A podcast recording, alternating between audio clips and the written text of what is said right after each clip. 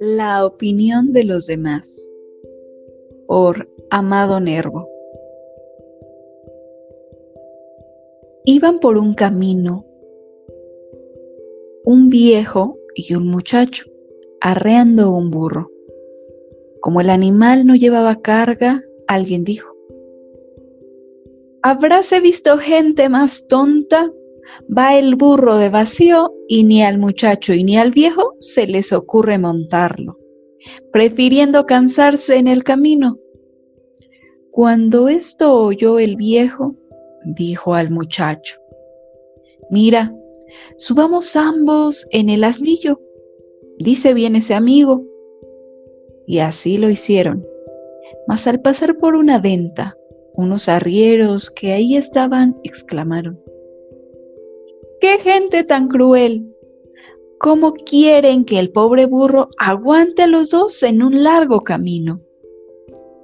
No bien llegaron estas palabras a oídos del viejo cuando se expresó así. Mira muchacho, me bajo del asnillo y tú sigue en él. Tienen razón esas gentes. Y como lo dijo, lo hizo. A poco andar, toparon con unos carboneros que, al verlos, murmuraron. Muchacho holgazán, deja al pobre viejo a pie y él, que está fuerte, cabalga a sus anchas para no cansarse. Apéate del asnillo, dijo el anciano. Apenas se hizo cargo de lo anterior. Yo cabalgaré un rato. Tienen razón esas gentes. Apeóse del burro el muchacho y subió el viejo.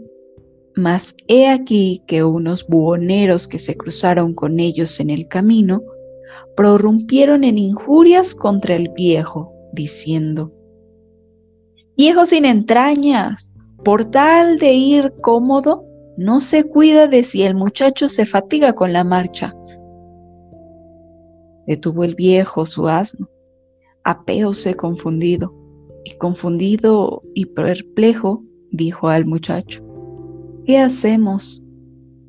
El muchacho, que no había inventado la pólvora, repuso, Padre, pues carguemos con el burro y así lo habrían hecho si reflexionando más cuerdamente no hubieran decidido cuidarse poco de los diseres y obrar como lo juzgaran más conveniente.